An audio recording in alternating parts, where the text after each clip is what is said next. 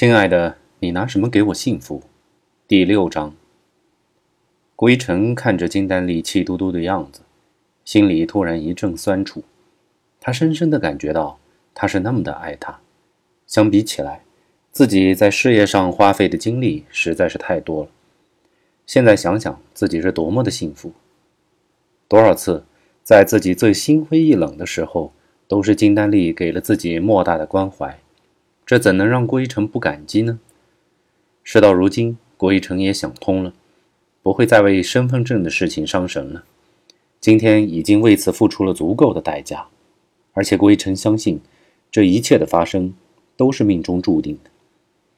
郭一成小心地拥过金丹丽，爱怜地说：“丽丽，咱们不去想这么多了，我已经想通了，这是老天爷对我的一次考验。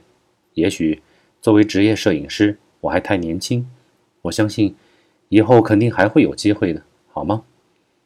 金丹丽把头埋在郭一成的胸口，什么也不说，默默的抽泣。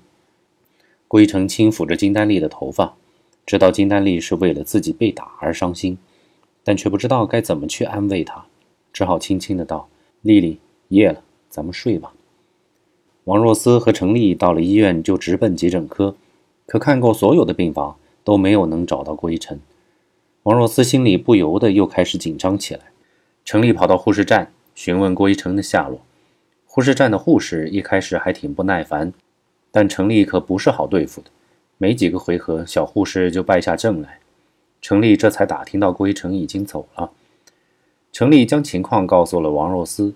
王若思一筹莫展，唉声叹气的说：“怎么会又走了呢？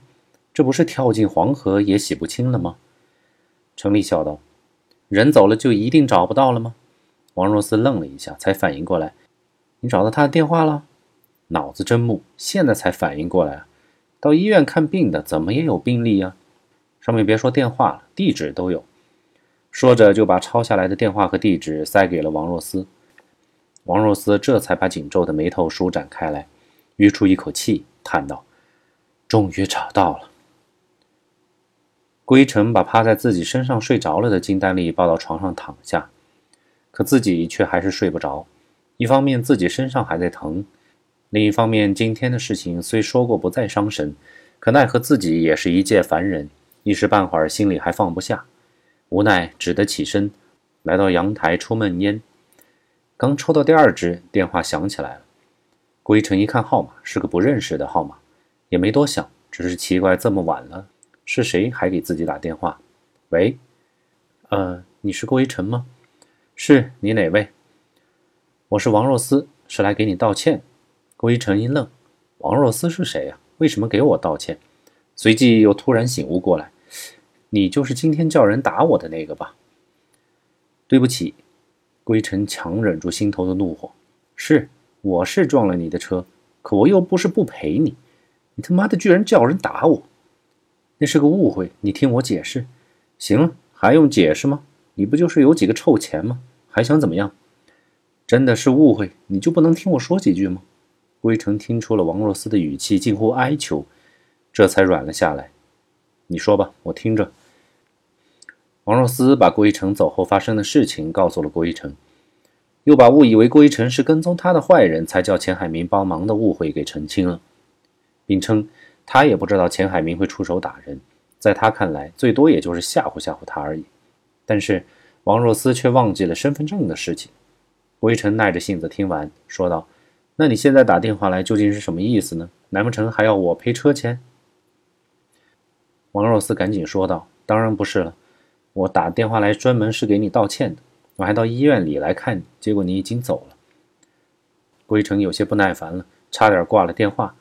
但突然想起身份证还在对方拿着，现在不正是要回来的好时机吗？于是赶紧问道：“这样吧，你既然不要我赔钱，我也不提医药费的事儿，算我倒霉。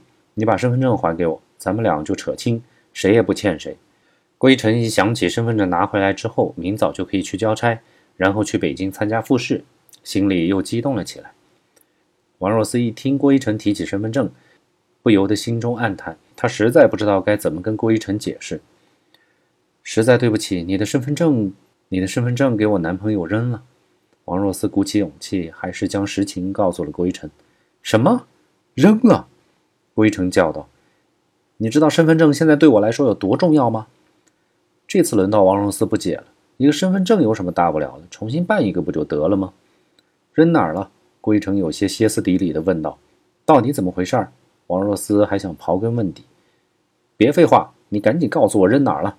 就在撞车那儿的旁边垃圾桶里。王若思小声地回答。行了，就这样了，我得过去找。说完，郭一成就挂了电话。王若思看着已经挂断的电话，心里隐隐感到有些事情不对劲。一个身份证并不至于会让人这么着急的，肯定还有别的问题。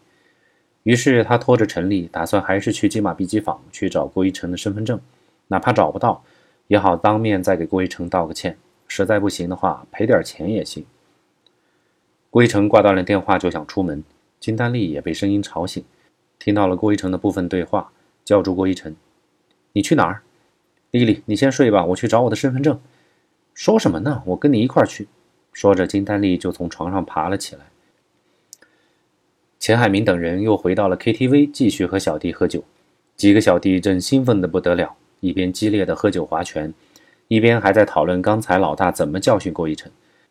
几个人越说越热闹，似乎是在刻意拍钱海明的马屁。钱海明摆摆手，示意他们安静些，然后对麻子说：“李总他们怎么还没来？都快十二点，这再不来的话，我明天的生意可没法做了。”麻子会意，出门去打电话催促李老板赶紧来。钱海明独自坐在沙发上，心里很不痛快。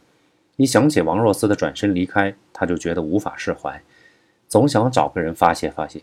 用他自己的话来说，混了这么久，还从没有人敢背对着自己走开呢。钱海明正暗自恼火，麻子进来说道：“李总马上就到。”钱海明说道：“行了。”李总他们马上就来了，王二，你们几个到隔壁等着，别坏了我的好事儿。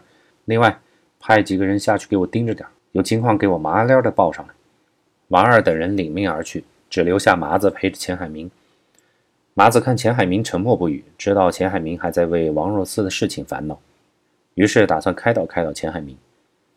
麻子自从跟了钱海明，只能用如鱼得水来形容。钱海明虽然是个狠角色，但是对兄弟们还是比较公平的。从来不会缺斤少两，有时候还会多加奖励，所以兄弟们都很愿意给钱海明卖命。麻子更是诸多兄弟里的佼佼者，虽然脸上有很多麻子，这也是他外号的由来，但为人做事总是能够完全符合钱海明的意思。有那么一两次，甚至可以说是救了钱海明一命。所以，钱海明一直把麻子当做自己的心腹，予以绝对的信任，大小事务基本上都是交给麻子来打理。只有像待会儿这样重要的事情才会亲自出马。不过麻子还是作为亲随跟在左右。麻子对钱海明说道：“明哥，做兄弟的给你说几句不中听的话，行吗？”钱海明讶道：“麻子，这可不像你啊，跟我见外，我可就要翻脸了。”麻子点头道：“行，有大哥这句话，我就放心了。